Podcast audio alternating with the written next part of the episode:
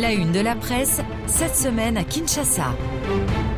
Prévu le 20 décembre prochain, les élections générales occupent encore et toujours la une des journaux du pays.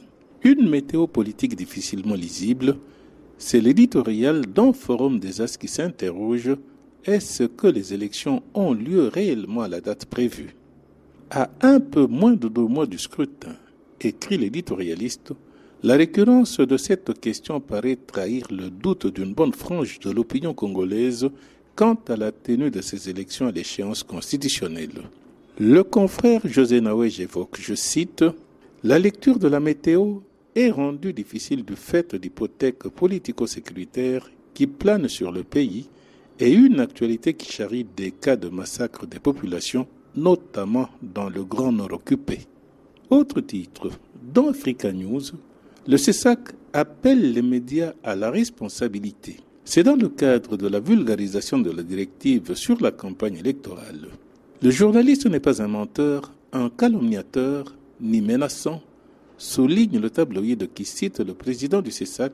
Christian Bossembe rappelle dans Africa News qu'en cette période électorale, nous voulons que le journaliste soit responsable, animé d'un esprit de bon sens et respectueux de la déontologie et de l'éthique professionnelle.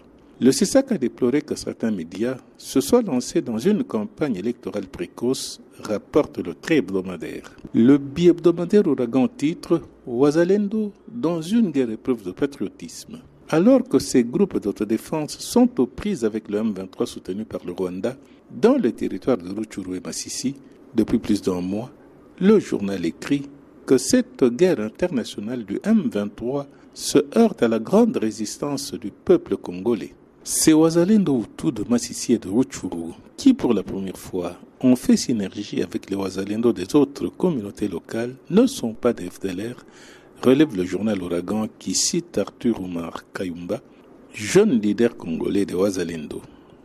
Enfin, dans le bulletin quotidien de l'agence congolaise de presse, accord cadre d'Addis Abeba réévalué dans un atelier à Kinshasa.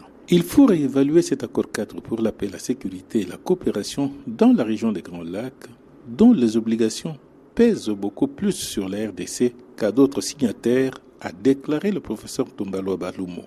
Citant toujours le coordonnateur du MNS, l'ACP rapporte que la RDC va se faire respecter avec la montée en puissance de son armée. Kamanda ou Kamanda Muzembe, Kinshasa.